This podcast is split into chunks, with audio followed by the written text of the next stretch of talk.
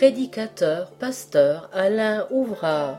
Thème du message Barnabas, une âme généreuse.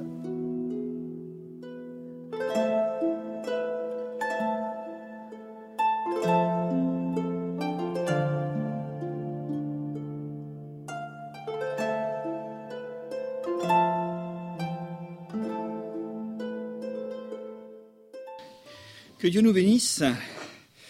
Ce matin, à travers euh, cette euh, nouvelle méditation, c'est une réflexion de, comme à chaque fois, je, veux apporter les choses pratiques. Parce que c'est important, hein. la théologie c'est bien, mais je pense qu'il faut que ça passe dans la trame, au plus profond de nous-mêmes, pour que nous puissions être euh, véritablement reconnus comme de, de vrais chrétiens. Pas ceux qui disent, mais ceux qui font, ceux qui sont surtout. Hein. Le, paraître est une chose, l'être, c'est encore davantage. Et nous avons une belle histoire d'un homme avec lequel nous pouvons confondre avec d'autres, parce que vous savez faire la différence entre Barabbas, Barsabas et Barnabas. Ça vous arrive de lire la Bible de temps en temps, hein? Alors, à votre avis, il y en a un dont je vais parler. Ça pourrait être lequel? Ah non. Alors il en reste encore deux. C'est pas Barsabas non plus, hein, il est très. Mais je voudrais vous parler de Barnabas. Ça vous dit quelque chose, Barnabas? Alors, livre des Actes des Apôtres, chapitre 4. Et on va entrevoir une belle histoire qui doit être, certainement qui peut être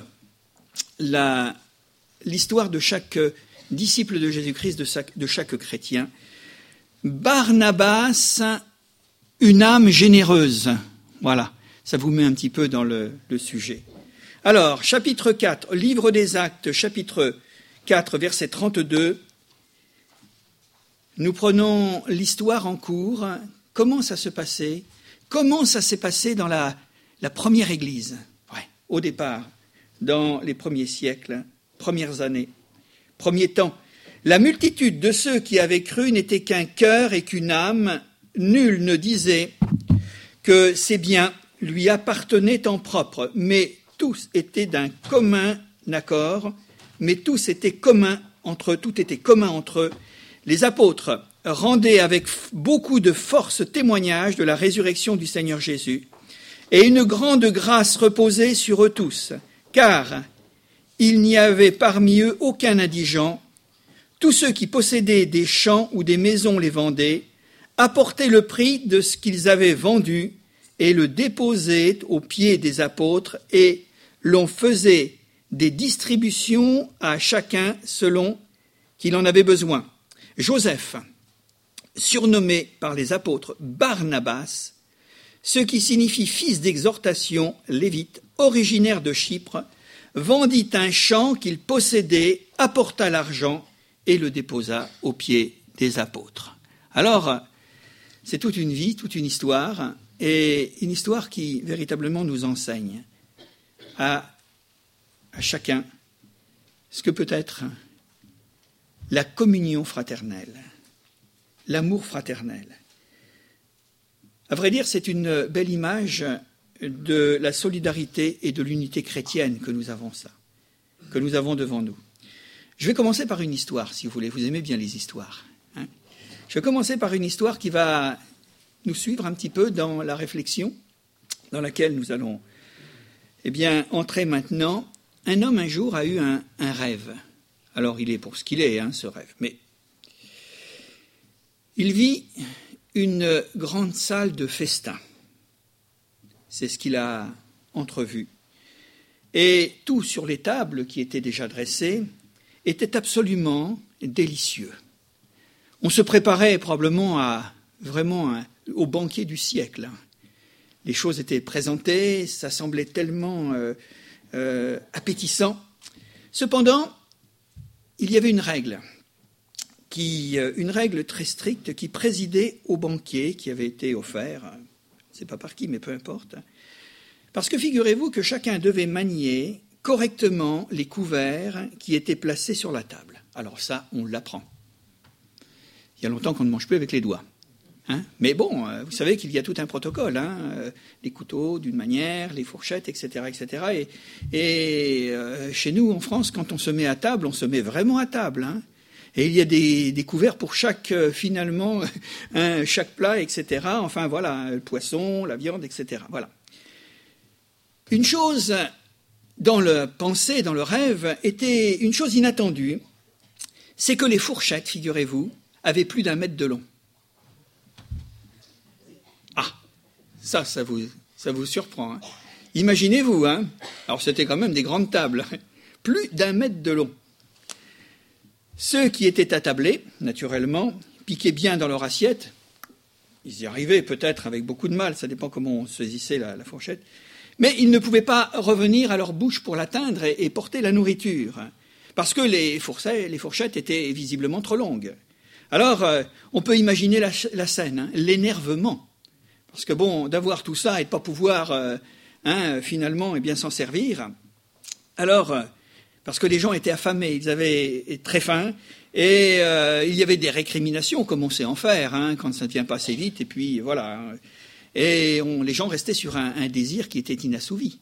Se disaient, mais on est là, on a tout ce qu'il faut devant nous, mais comment voulez-vous euh, vous servir? Mais on avait bien dit, surtout, euh, vous, ne, vous, vous, utilisez les couverts. Hein. Il n'y a rien à faire. Ça, c'était vraiment la, règle.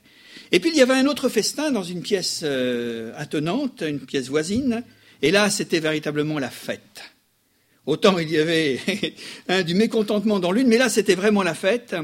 Cependant, les mêmes principes présidaient, eh bien là, au repas. C'était la même chose, hein. ils avaient aussi euh, hein, le même matériel, on pourrait dire, le même couvert. Mais là, on s'était montré intelligent, au lieu de s'énerver. Avec cette euh, maudite fourchette qui était trop longue, alors on a eu la pensée, quelqu'un euh, a dit aux autres tout simplement, mais ce n'est pas parce que je ne puis m'alimenter, moi, avec ce que l'on m'a donné entre les mains, que je me priverai de la joie de nourrir les autres. Voilà, de nourrir les autres. Et c'était quand même quelque chose de, formidable. Alors, chacun se mit avec sa longue fourchette à restaurer son voisin. Imaginez-vous le travail. C'est pas triste, hein faut le, faut le faire quand même. Hein Alors, les gens se sont euh, mis à, faire cela. Et on se disait, ou certains se disaient, enfin peut-être tous, hein, n'aurais-je pas, pas quelque part une trop longue fourchette mal utilisée qui me priverait des bienfaits de Dieu? Et ça, c'est pour nous aussi. Est-ce que nous n'aurions pas quelquefois là une trop longue fourchette qui me prive? Alors on pourra y répondre les uns et les autres naturellement. Et en retournant la question, ça voulait dire tout simplement, mais pourquoi ne pas la mettre au service de mon prochain? Pour l'encourager, pour le consoler, pour le soutenir, pour le, réconforter, pour l'alimenter Alors, je serai à mon tour encouragé moi-même. Parce qu'il y a quelqu'un qui va faire ce que moi je ne peux pas faire. Et n'est-ce pas, finalement, ce que peut représenter la solidarité et l'unité dans l'Église? On n'est pas tous chacun dans notre petit coin en disant voilà, c'est très bien, c'est formidable, euh, je suis très heureux. Mais je pense que nous avons aussi une part à rendre les autres heureux, à leur donner ce dont ils ont besoin. Alors ne vous, ne vous tracassez pas si ce midi vous avez des trop longues fourchettes, vous allez certainement trouver la solution. Et c'est Barnabas qui va nous le dire maintenant. Barnabas va nous le dire. On a lu dans notre euh, passage, je reprends, la multitude de ceux qui avaient cru n'était qu'un cœur et qu'une âme. Et nul ne disait, eh bien, ça, ça m'appartient. Ça, c'est pour moi. Il y a une traduction qui nous dit que lorsqu'ils sont devenus chrétiens, c'était tout au départ, finalement, de cette belle euh, explosion du christianisme. Voilà, devenus chrétiens, devenus croyants. Mais ça nous ramène à quelque chose, à une question, mais qu'étaient-ils avant? Qu'est-ce qu'ils étaient avant? Eh bien, quand euh, on s'aperçoit qu'avant, précisément avant notre conversion, parce qu'il y a quand même des choses qui sont quand même marquées dans notre vie, autrement on ne serait pas là aujourd'hui, c'est que nous avons euh, quelque part quelque chose de très naturel chez nous, c'est-à-dire de penser à nous en premier. Et avant, ils pensaient à eux. Mais à partir du moment où ils ont fait cette expérience avec Jésus-Christ authentiquement converti, ils ont commencé à penser aux autres. Et ça, c'est quand même véritablement un coup mortel à l'égoïsme, naturel propre aux hommes. Et il nous est bien marqué dans notre texte qu'ils étaient dans une union de cœur et d'esprit, une union d'âme. Donc leurs sentiments avaient été changés, leur mentalité avait été changée, et leur euh, transformation spirituelle se traduisait en actes concrets, c'est-à-dire qu'ils se portaient vers les autres, ils exhortaient les autres, ils soutenaient les autres, et nous allons voir de quelle manière il y avait là, dans l'Église primitive, un réel partage et nous l'avons lu, personne ne se prétendait propriétaire de quelque chose, parce que euh, on le sait très bien, on le sait fort bien. Est-ce que nous sommes propriétaires de quelque chose réellement? Que n'as-tu que tu n'aies reçu du Seigneur nous dit l'apôtre Paul. Hein? Qu'avons-nous de plus? Qu'avons-nous en particulier? Alors que nous le savons, nous ne disposons même pas de notre propre souffle. Ça, c'est l'Écriture sainte qui nous le dit. Hein. On peut avoir beaucoup de choses, mais est-ce que quelqu'un peut dire, moi je suis propriétaire de ma vie? Je suis propriétaire de ma santé, je suis propriétaire de tout, de tout, et, même de, de mon souffle? Ça, c'est la réponse que nous avons aussi dans le livre des psaumes. Alors nous allons revenir sur le partage. Il y a là un beau témoignage évangélique et la mise en commun, parce que ce sont les principes sur lesquels ont été fondées l'Église de Jésus-Christ. La semaine dernière, nous avons fait une étude sur le pourquoi de l'Église. Aujourd'hui, nous allons prolonger un petit peu. Et ces principes de l'Église, nous l'avons encore dans notre XXIe siècle, dans le fonctionnement que nous avons ici. Peut-être si quelqu'un vient pour les premières fois et découvre un petit peu ce que peut être une Église protestante évangélique, eh bien, il va découvrir. Il va voir que nous ne sommes pas parfaits. Nous n'avons pas la, prétention de détenir la vérité. Mais une chose qui est certaine, c'est que nous connaissons celui qui est parfait et celui qui est la vérité, qui est la vie, qui est le chemin pour nous montrer qui nous amène à Dieu. Et il y a des principes dans tout cela, des principes tout simples. Hein. Ce pas des principes ecclésiastiques, ce pas des principes qui régiraient un mouvement, mais c'est quelque chose qui vient du cœur. Et ça, ça change tout. Et aujourd'hui, nous appelons nos églises associations cultuelles, c'est la loi. Et, avec cela, eh bien, euh, euh, nous, dans notre union, dans notre réunion, dans notre collaboration les uns et les autres, ben, nous pouvons acheter des locaux qui nous permettent de nous retrouver et d'accueillir ceux qui ont besoin de la grâce de Dieu. Avec cela, eh bien, nous avons l'offrande du culte qui permet de faire fonctionner cette Église, de faire de l'évangélisation, de faire toutes sortes de choses. C'est une mise en commun. Autrement, si chacun disait, ben, ça sert à rien tout cela, alors il n'y aurait rien du tout, ça c'est sûr. Il y a là un esprit d'entraide un esprit d'entraide intérieure lorsque nous avons des frères et des sœurs qui sont mal pris, même peut-être parfois dans des situations euh, extrêmes nutritionnelles, nous pourrions dire, où il y a une aide qui est apportée. Il y a également, eh bien là, une entraide qui s'en va vers les pays de l'extérieur où nous envoyons des missionnaires avec leurs familles, avec leurs enfants et nous les soutenons. Autrement, il n'y aurait rien du tout. Je mets cela, je souligne. Il y a le salaire du pasteur aussi. Parce que bon, euh, euh, on vit avec l'offrande du culte. Tout simplement, il n'y a pas rien d'autre. Hein. Et pourtant, je suis étonné, et je suis toujours émerveillé depuis 35 ans que je suis pasteur, de voir que nous n'avons jamais manqué de rien. Mais grâce à cet esprit, à cette communion fraternelle, à cet amour fraternel. Et ça, c'est extraordinaire. Nous avons pu vivre, élever des enfants, mais c'est grâce à ce que le Seigneur, le Saint-Esprit, a mis dans votre cœur. Autrement, bien, ça ne serait pas possible.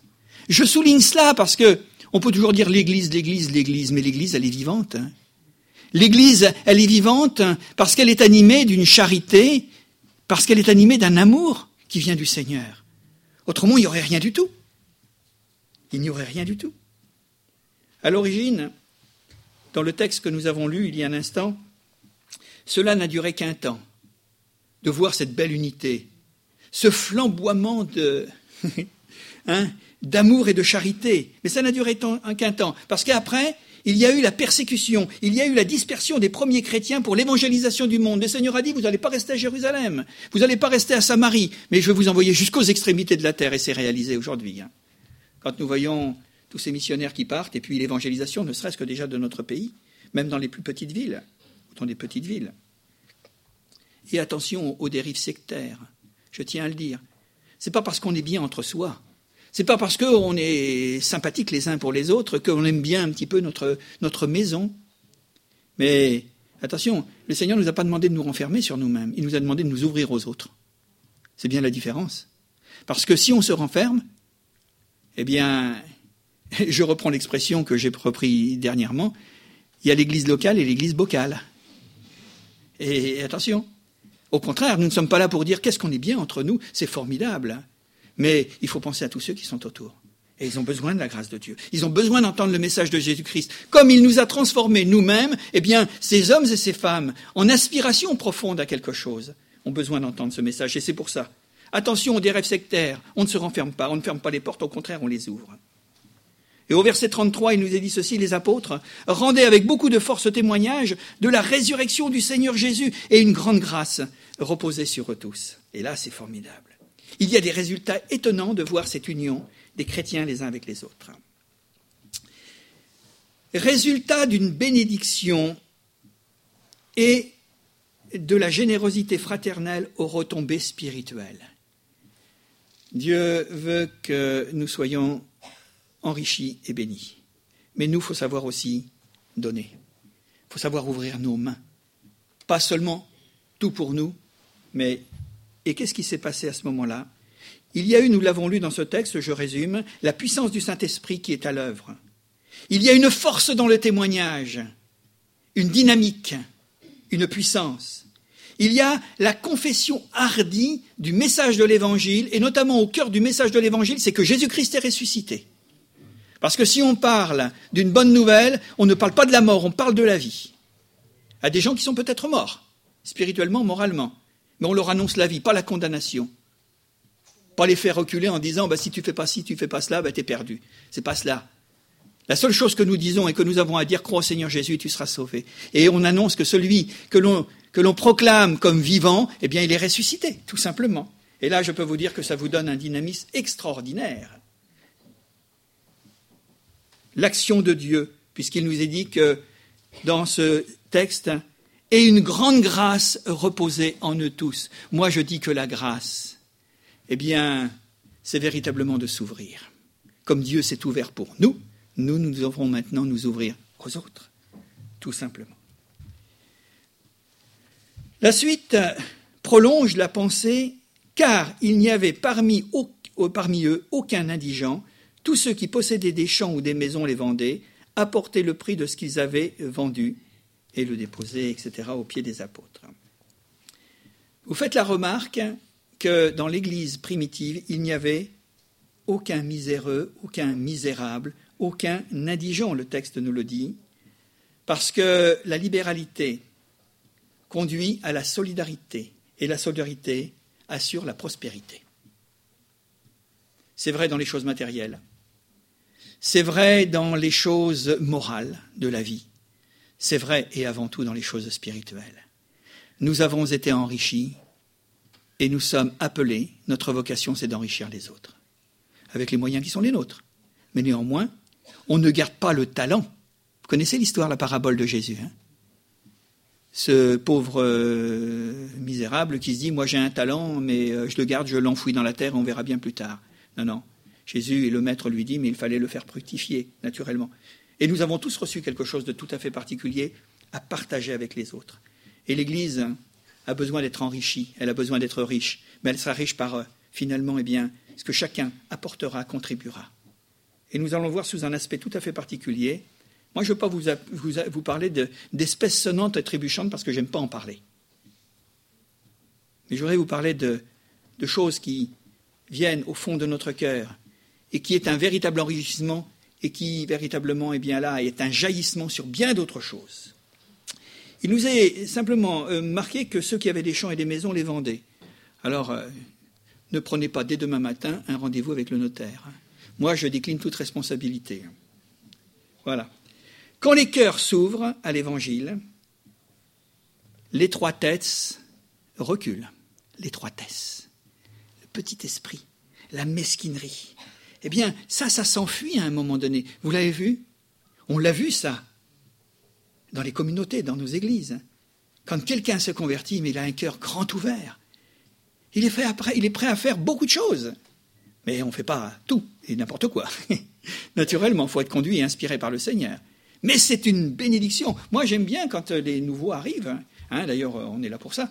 Mais de voir qu'ils apportent toujours un souffle nouveau, quelque chose de, une dynamisme, comme s'il y avait là, un, je sais pas, un tressaillement de, vie nouvelle. On y est passé nous aussi. Hein. Mais attendez, il ne faut pas se s'apesantir et, et, nous endormir sur nos lauriers. Mais c'est vrai, il y a quelque chose, et ça, c'est formidable. Parce qu'il y a quelque chose qui nous est dit aussi, c'est que, c'est Paul qui le souligne toujours dans le livre des Actes, il y a plus de joie à donner qu'à recevoir. Je ne sais pas si vous êtes d'accord avec, avec ça, mais c'est vrai, il y a plus de joie. Le don, donner. Et tout à l'heure, quand nous terminerons le message, j'aimerais terminer par quelque chose d'un contre-exemple. C'est la triste histoire d'Ananias et de Saphira que vous avez tout de suite après le texte chapitre 5. Là. Je voudrais dire deux mots sur cela. Alors, le verset 35 nous parle d'un homme. Et il déposait aux pieds des apôtres, et l'on faisait des distributions à chacun selon ce qu'il avait besoin. Joseph, verset 36. Joseph, surnommé par les apôtres Barnabas, ce qui, signifie fils d'exhortation, lévite, originaire de Chypre, vendit un champ qu'il possédait, apporta l'argent et le déposa aux pieds des apôtres. Vous remarquerez que dans un premier temps, il y a cet exemple de foi remarquable où la répartition des moyens se fait d'une manière honnête. Il faut avoir de la rectitude dans une église. Hein. Ça, c'est important. Hein.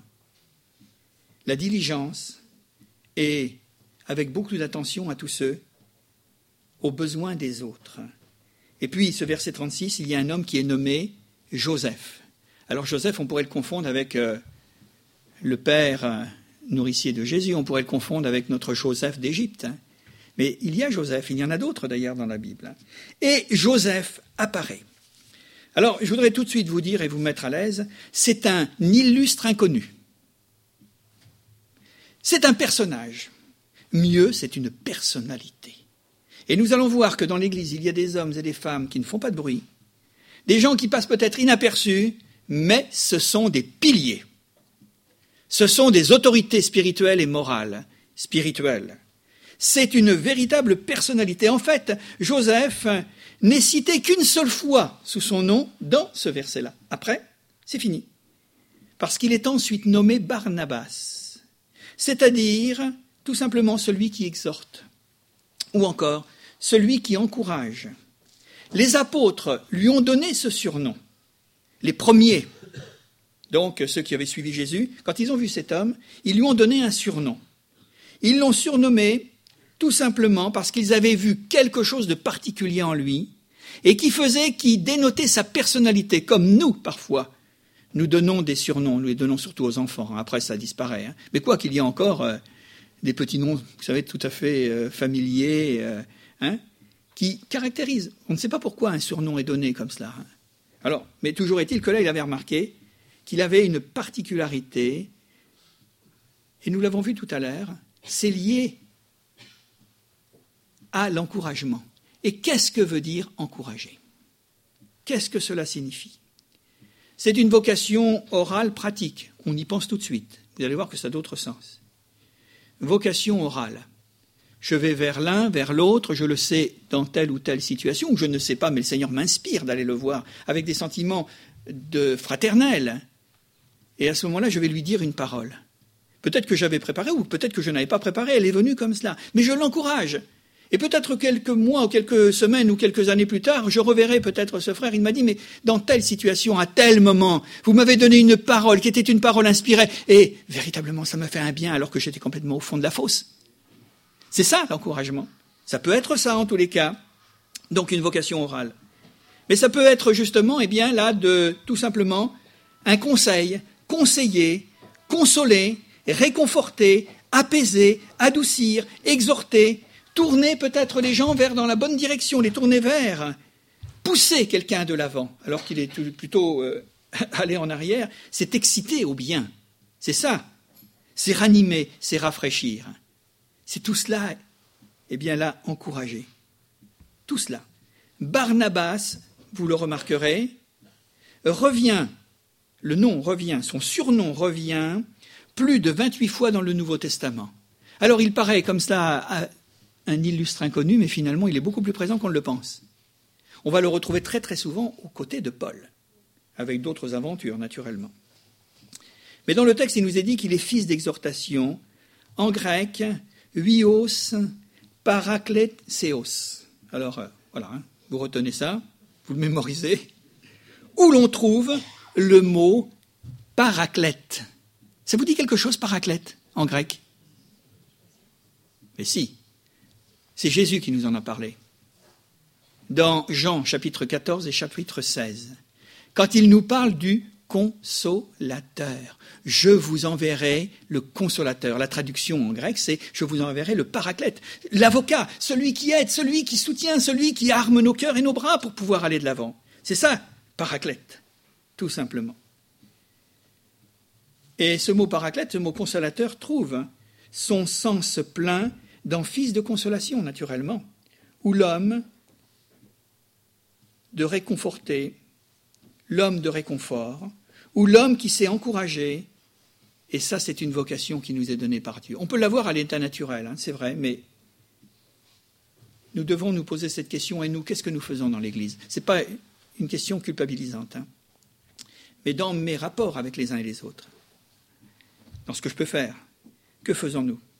Est-ce que mon attitude, est-ce que mes paroles, est-ce que ma façon d'être ou de faire, de parler, est-ce que je contribue à édifier ou à démolir?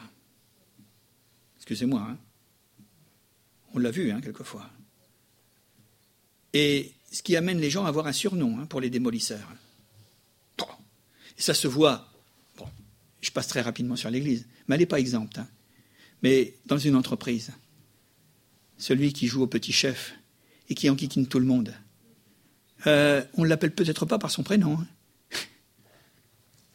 Et puis bien d'autres choses comme ça. Alors attention parce que ça se retrouve dans tous les, à tous les niveaux de la société. Et la question, c'est que ça peut être aussi qu'est-ce que je fais? Est-ce que moi je contribue à édifier? Est-ce que dans mes prières, je demande à Dieu d'être un agent de consolation, un agent d'édification pour les autres? Comment les autres nous voient-ils? Quelquefois, on a besoin des autres. Avons-nous un surnom, un surnom positif? Je ne veux pas vous parler du contraire. Voilà. Est-ce que nous avons un surnom positif? Barnabas s'était fait remarquer simplement et humblement par sa façon d'être. Il y avait derrière cet homme un don naturel, on va le voir, mais qui était amplifié par l'action du Saint-Esprit et qui faisait que Barnabas était euh, un véritable ministère. Il y a les ministères dons, et puis il y a, avait un ministère dons, mais il y avait aussi quelque chose qui le caractérisait. Il y avait déjà cela en lui, mais Dieu avait repris ça en humain, parce qu'il avait été suffisamment humble et flexible et malléable pour que Dieu se serve de lui pour être une source et une ressource de bénédiction autour de lui. Ça, ça doit être aussi quelque chose qui doit nous interpeller. L'action du Saint-Esprit. À tel point que dans le livre des actes, un peu plus loin, il nous est présenté Pierre et Barnabas, et Pierre et Barnabas à ce moment-là, il nous est dit comme des hommes de plein de foi et du Saint-Esprit. Et d'Esprit Saint, exactement. Plein de foi et d'Esprit Saint.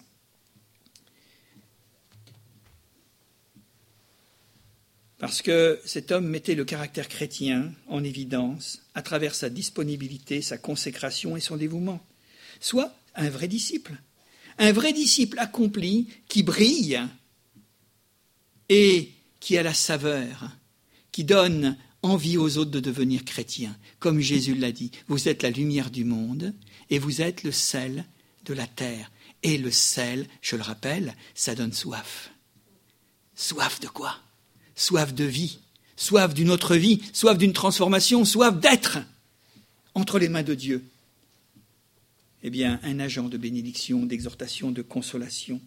Je voudrais faire un rappel utile parce que l'apôtre Paul est le théologien par excellence hein, du Nouveau Testament, mais il dit ceci parce qu'il exhorte lui aussi. Il a reçu un ministère, Paul, et il l'écrira au chapitre Romain 12, je lis hein, simplement, verset 6.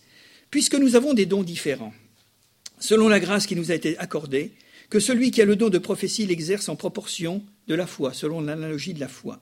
Que celui qui est appelé au ministère s'attache à son ministère, que celui qui enseigne s'attache à son enseignement, que celui qui exhorte, voilà, que celui qui exhorte s'attache à l'exhortation, que celui qui donne le fasse avec libéralité, c'est aussi le cas de Barnabas, que celui qui préside le fasse avec zèle, que celui qui pratique la miséricorde le fasse avec joie. Voilà. Ça résume un petit peu tout ce que nous avons dit jusqu'à maintenant. On l'a dit, ministère oral, mais pratique. Parce qu'on peut toujours avoir beaucoup de paroles dans la bouche sans rien en faire. Et c'est bien justement le problème. Il parle mais il ne fait pas. Or, je vous rappelle que Jésus disait et il faisait. Il n'y a pas de limitation hein, chez lui. Il disait et faisait. C'est pour ça qu'il est présenté comme le parfait exemple. Nous allons parler quelques instants de la langue. On a tous une langue. Je ne sais pas si elle est aussi longue que nos cuillères ou nos fourchettes. Ça vient comme ça. Mais, parce qu'on dit, quand il, parle, il y a des gens qui parlent beaucoup, on dit la, la langue bien pendue. Ouh là là, ça faut faire attention, hein, parce qu'on risque de marcher dessus. La langue qui produit des mots à l'infini, qui peut être utilisée, soit pour produire, nous dit l'apôtre Jacques, de l'eau douce ou de l'eau amère. Vous connaissez? Vous connaissez bien votre Bible. Hein? De l'eau douce ou de l'eau amère. Laquelle, chez Barnabas, servait à exhorter, à encourager, à consoler et réconforter. Lui, quand il ouvrait la bouche, c'était pour faire du bien. Et pas à reprendre le frère ou la sœur ou le voisin ou la voisine en disant Moi je te tiens par la cravate et attention, hein, tu vas marcher comme je pense. Parce que ça arrive malheureusement. Ouais. L'apôtre Paul nous rappelle que chacun s'occupe de ses propres affaires. Et si nous avons peut-être quelques conseils à donner, faisons-le avec tact, avec amour fraternel. Vous qui êtes spirituels, nous dit l'apôtre, reprenez les uns et les autres, mais faites-le avec douceur. Dans la grâce, qu'on ne gagne pas les gens en les forçant Ça, c'est la dernière chose à faire. La langue est un bienfait, cependant, il faut plus que des mots, même les plus beaux. Et nous avons lu tout à l'heure, Barnabas vendit. Je vous ai parlé du notaire tout à l'heure. Il vendit. Il avait dit, mais il l'a fait. Il a ouvert sa bouche et son cœur a suivi naturellement.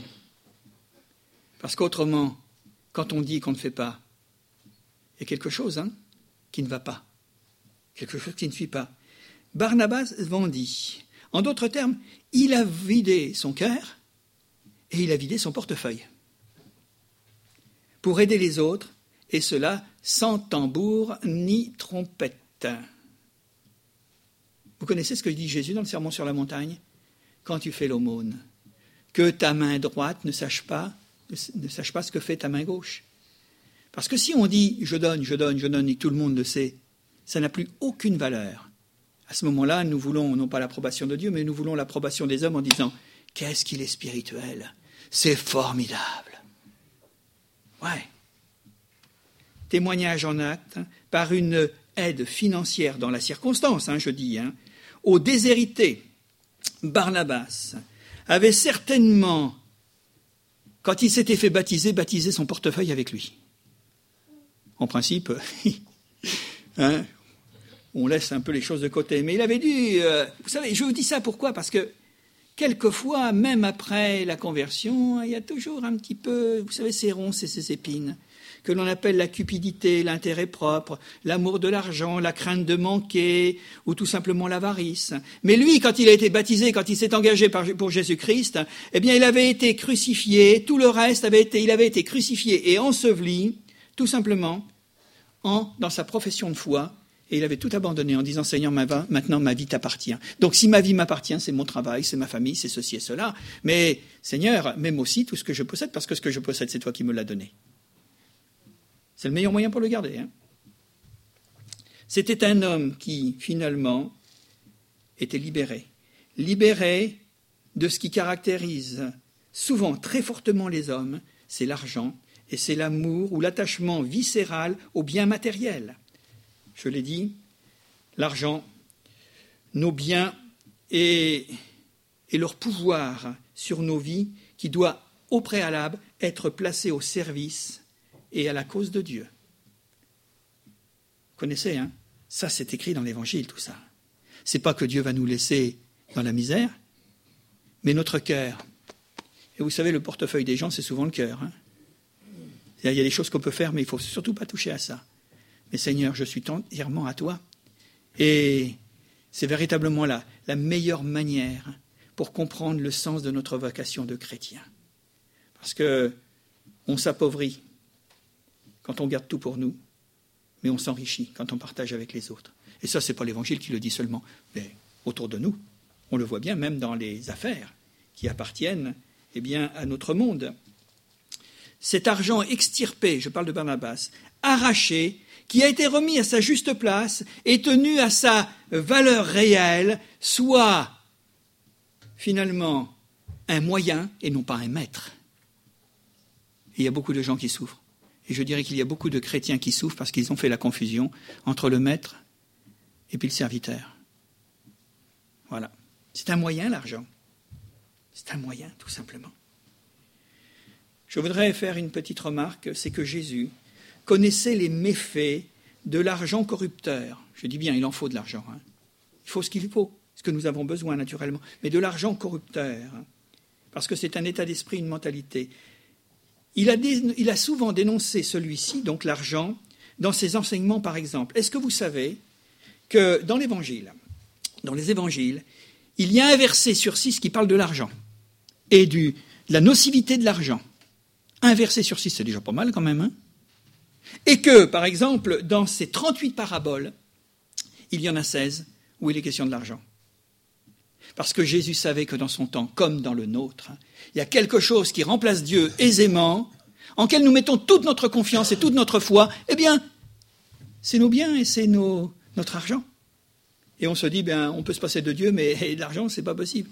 Alors que si on met les choses à la place, il va nous donner une juste raison de pouvoir euh, vivre libéré. La peur de manquer, la peur de souffrir, la peur de ceci, comme si l'argent répondait à tout. C'est vrai que c'est, ça peut répondre à des choses, mais ça ne remplace jamais Dieu. Et Jésus lui donnera un nom à la richesse. Il l'appellera Mammon. Ça, on le sait. Là où est ton trésor, là sera ton cœur, dit le sermon sur la montagne, dans l'évangile de Matthieu. Barnabas, donc, était un chrétien qui savait aimer en acte. Et il nous est dit un petit peu plus loin, comme quoi avec un verset on peut dire beaucoup de choses, il était lévite. Et il était originaire de Chypre. C'était un, un homme, finalement, qui... Euh, c'était un juif, hein, assurément, et euh, il était donc euh, juif, mais de, naissance grecque, en quelque sorte il habitait dans l'île de Chypre. Et ces gens-là, on les appelait les hellénistes, la civilisation grecque.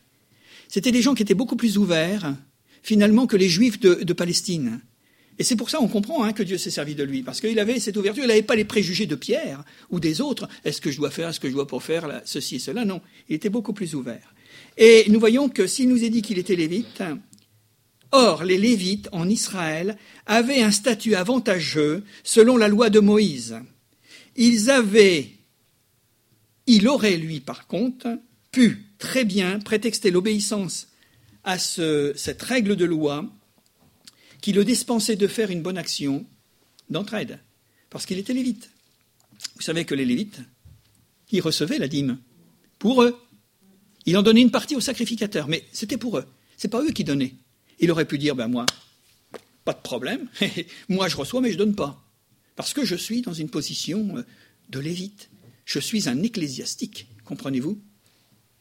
Il aurait pu dire, ben moi je m'en affranchis de tout ça. Il ne l'a pas fait. Barnabas, en se convertissant à Jésus-Christ, n'était plus juif selon la loi, mais il était chrétien selon la grâce. Et c'est ça ce que nous avons besoin de comprendre. Quand nous nous tournons vers Jésus et que nous l'acceptons, nous ne sommes plus juifs ou tout ce que vous voudrez, ou apparentés, mais nous sommes des chrétiens selon la grâce qui nous a été faite. Et ça, ça change tout au tout. C'était un homme qui était libéré, donc un homme libre, et il servait Dieu. Et Dieu se servait de lui. Si nous sommes des fils d'encouragement, l'état d'esprit qui prévaut en nous, en chacun, n'est plus la loi mais la grâce. Dans le livre des actes des apôtres, chapitre 4 et au verset 33, que je retrouve simplement ce, passage, il y a quelque chose qui nous est dit. Verset 33, ben c'est le texte que nous avons. Les apôtres rendraient avec beaucoup de force de témoignage la résurrection de Jésus, etc. Car il n'y avait plus aucun indigent au milieu d'eux et tout ce qu'ils avaient, ils le partageaient. C'est pour ça la grâce de Dieu est venue et tombée sur ces gens-là, dans cette église primitive. vivre sous le régime de la grâce rend généreux, rend libéral. C'est vrai que quand le cœur s'est ouvert à Jésus-Christ, on sait combien nous avons reçu et combien maintenant, en ayant reçu beaucoup, nous pouvons aussi aider les autres qui n'ont pas encore reçu. Alors, le marchandage n'existe plus. Les calculs intéressés n'existent plus, ils n'ont plus cours, parce que Christ nous a fait grâce à nous, et nous en sommes les bénéficiaires. Alors, euh, est-ce que nous pourrions, tout en prétextant être chrétiens, être des avares? Avares de partage, je le dis de cette manière, parce que l'exemple vient d'en haut.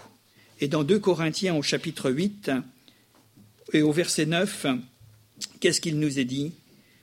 Car vous connaissez la grâce de notre Seigneur Jésus-Christ, qui, pour vous, s'est fait pauvre, de riche qu'il était, afin que par sa pauvreté vous soyez enrichis. Et c'est lui qui s'est fait pauvre, pour que nous, nous soyons enrichis. Alors que nous avons et nous sommes maintenant enrichis par sa grâce, eh bien nous avons besoin. Et il nous faut enrichir aussi les autres. Faire du bien, faire le bien, oui. Tout le monde sera d'accord avec ça. Mais je voudrais mettre un bémol attention, de le faire sous l'inspiration du Saint-Esprit. On ne fait pas le bien n'importe comment, et on en a des exemples dans toute la Bible. Solidarité, charité n'a rien à voir avec une démarche humanitaire, n'a rien à voir avec l'altruisme ou la philanthropie, voire même une démarche politique intéressée ou récupérée. Ça se fait autour de nous façon de dire, eh bien moi, là, je fais ceci, mais j'attends des retours. Si je fais ceci, je vais être reconnu, je vais être connu, je vais avoir une réputation. Attention, c'est-à-dire sans attendre finalement, eh bien, le retour, notre action doit être gracieuse à la gloire de Dieu seul. Et vous savez comment ça s'appelle? Ça s'appelle dans la version la plus haute de l'amour, l'amour agapé, en grec. Eros, Philéim et Agapé. Comme Jésus a donné sa vie, c'était l'amour agapé, c'est l'amour agapé.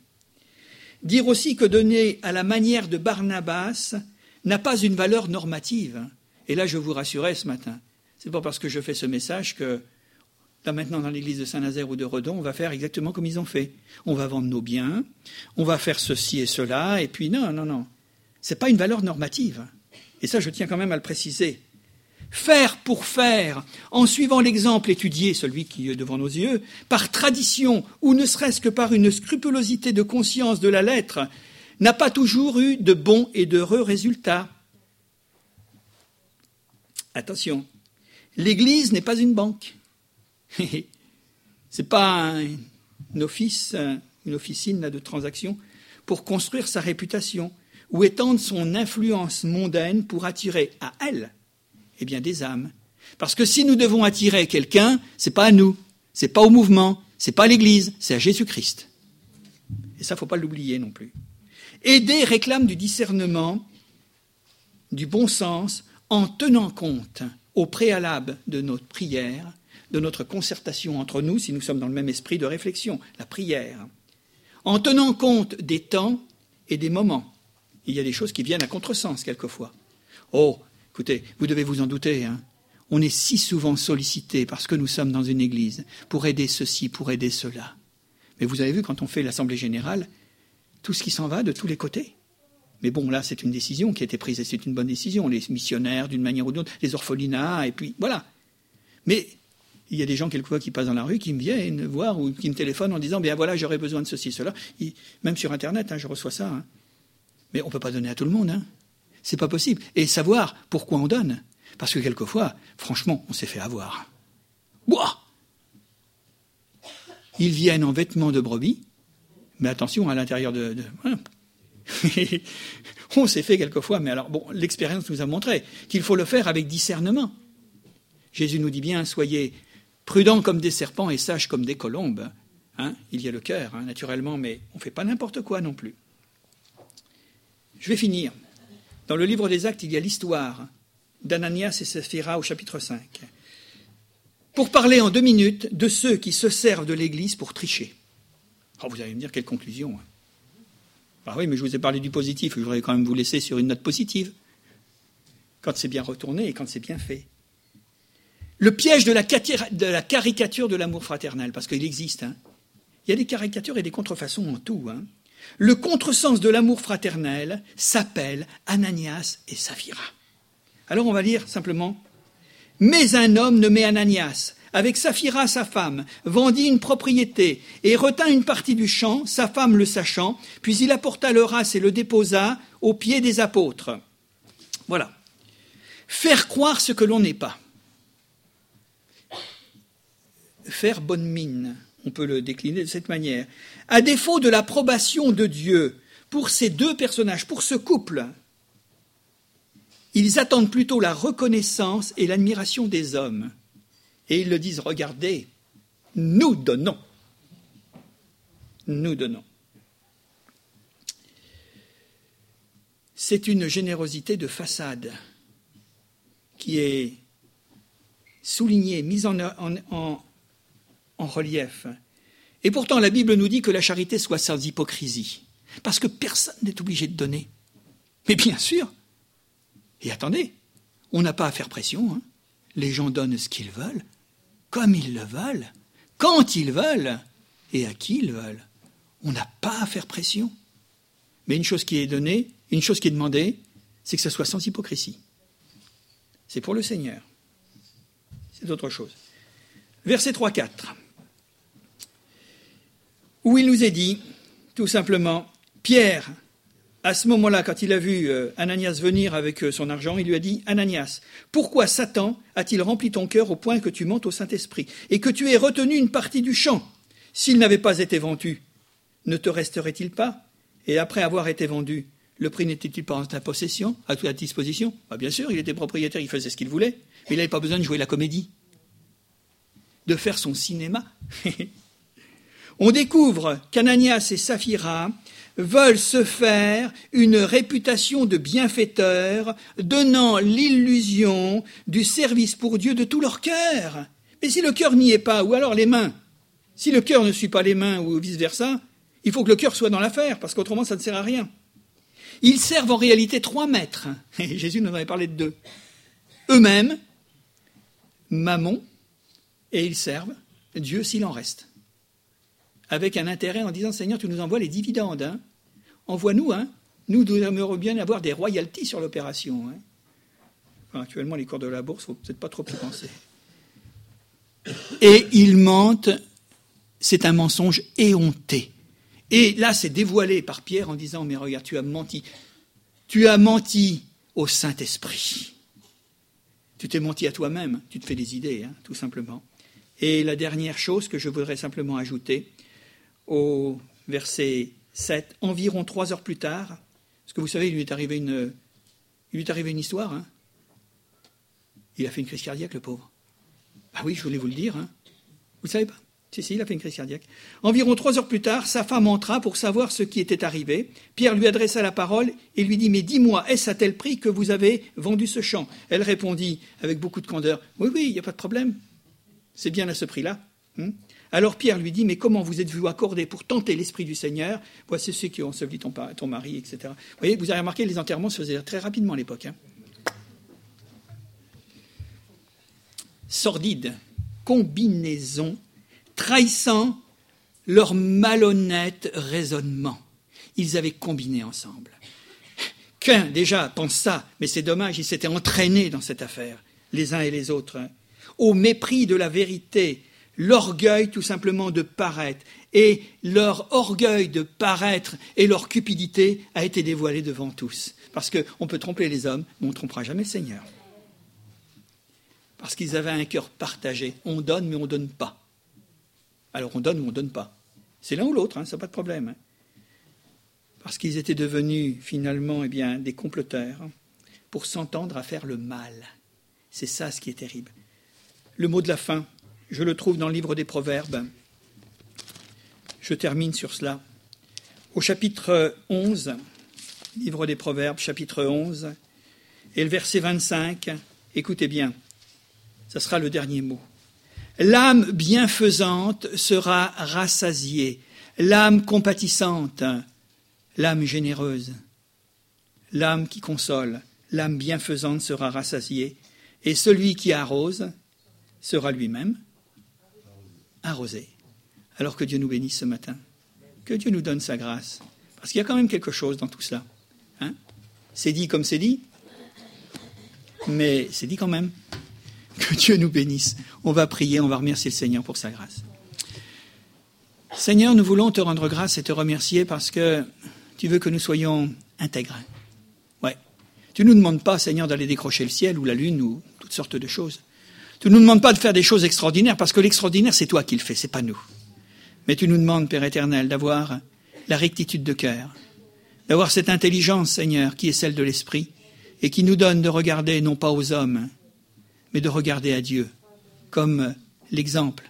Et nous n'avons rien à attendre en retour, Seigneur, sinon véritablement, eh bien, que ta gloire véritablement soit manifestée, et que des hommes, selon leurs besoins, selon leurs aspirations, puissent recevoir de toi, à travers nous, à travers l'Église en général, eh bien, une pleine et entière bénédiction. Ça, c'est le but. Et nous te remercions et nous voulons et nous te prions tous ensemble pour que cette Église puisse être une bénédiction pour euh, cette ville, une bénédiction, Seigneur, pour le monde dans lequel nous sommes, un témoignage vivant où véritablement des hommes et des femmes, là impliqués dans nos entreprises, dans nos bureaux, dans nos familles, puissent dire, eh bien, ce sont des gens qui vivent ce qu'ils croient. Et nous t'en bénissons et nous te remercions. Merci Jésus. Amen.